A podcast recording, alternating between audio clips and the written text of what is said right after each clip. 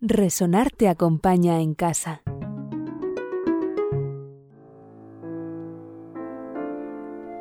Pesado paño negro perdiéndose hacia los lados y hacia arriba en la oscuridad, cuelga en pliegues verticales que movidos por una corriente de aire imperceptible ondean un poco de vez en cuando. Le habían dicho que ese era el telón del escenario y que en cuanto empezase a alzarse, él debería iniciar inmediatamente su baile. Le habían inculcado que no se dejase confundir por nada, pues desde allí arriba se tenía a veces la impresión de que el patio de butacas no era más que un oscuro abismo vacío. Otras veces parecía que se contemplaba el ajetreo de un mercado o una calle animada, un aula de colegio o un cementerio. Pero que todo eso era una ilusión de los sentidos, en una palabra, que sin preocuparse lo más mínimo por la sensación que tuviese, por si alguien le miraba o no, empezase al mismo tiempo que se alzaba el telón a bailar su solo. Así estaba, pues, allí, con una pierna cruzada sobre la otra, la mano derecha colgando, la izquierda apoyada sueltamente en la cadera, esperando el comienzo. De tiempo en tiempo, cuando el cansancio le obligaba, cambiaba esa postura, convirtiéndose, por así decirlo, en su imagen inversa reflejada. Todavía no quería alzarse el telón. La poca luz que venía de algún lugar en lo alto se concentraba sobre él, pero apenas era lo bastante fuerte para que él pudiese ver sus propios pies. El círculo de claridad que le rodeaba le permitía distinguir vagamente el pesado paño negro que tenía delante. Ese era el único punto de referencia para la dirección que tenía que seguir, pues el escenario se hallaba en absoluta oscuridad y era vasto como una llanura. Se preguntó si había decorados y lo que podían representar. Para su baile no tenían mayor importancia, pero le hubiera gustado saber en qué entorno le iban a ver. ¿Un salón festivo? ¿Un paisaje?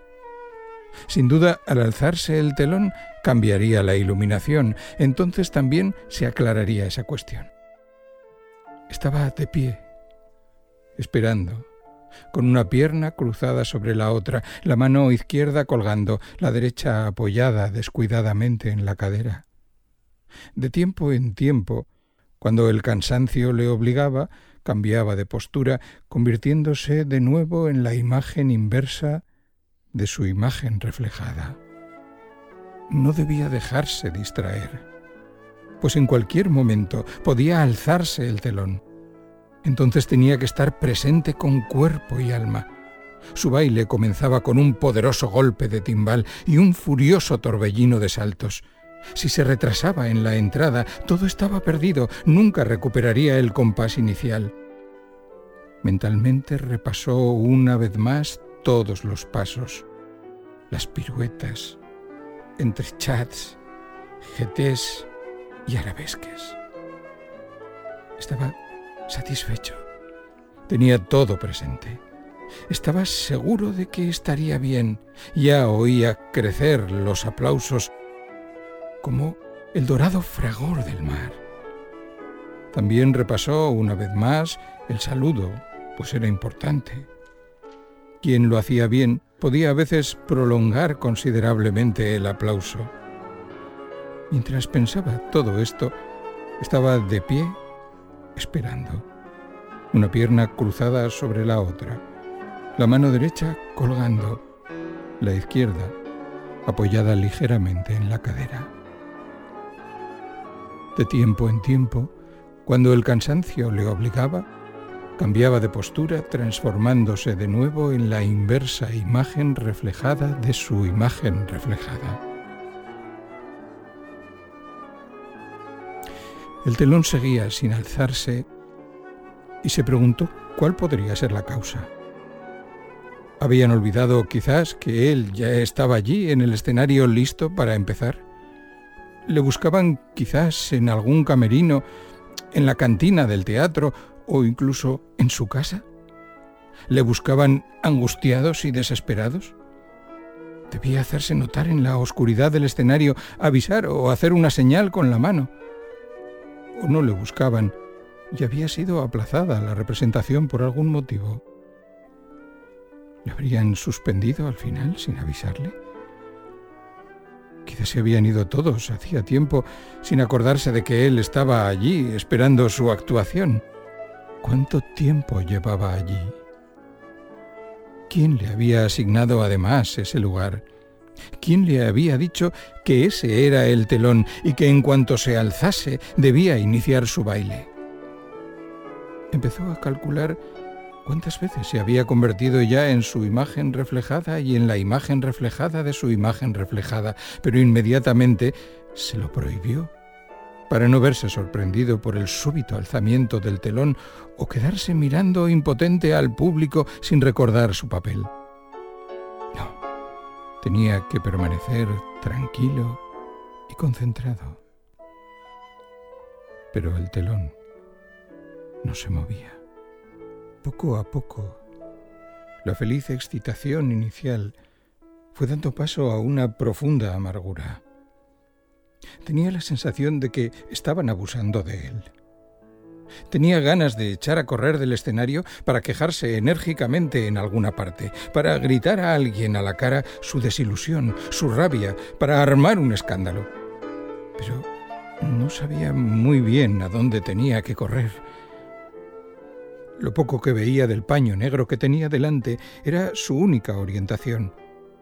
Si abandonaba aquel lugar, andaría a ciegas en la oscuridad y perdería infaliblemente toda orientación. Y era muy posible que precisamente en ese instante se alzase el telón y sonase el golpe de timbal del comienzo.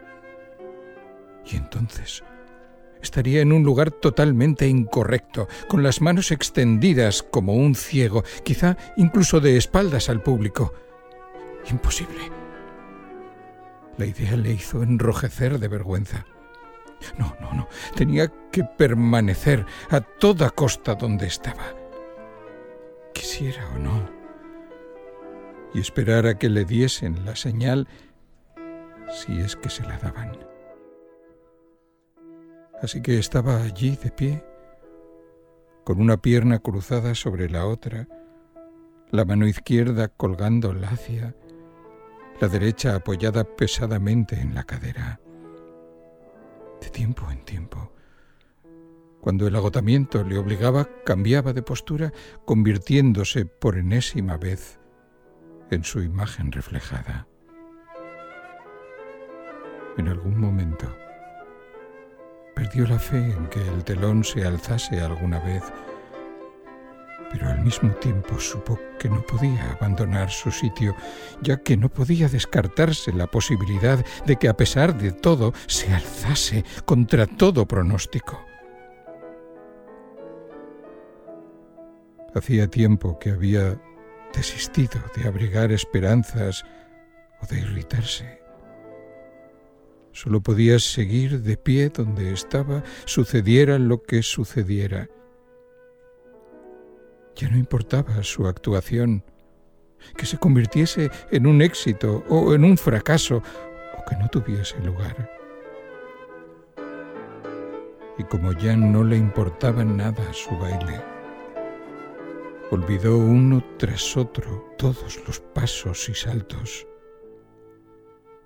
De tanto esperar, olvidó incluso por qué esperaba, pero se quedó de pie con una pierna cruzada sobre la otra, ante sí el pesado paño negro que se perdía hacia arriba y hacia los lados, en la oscuridad.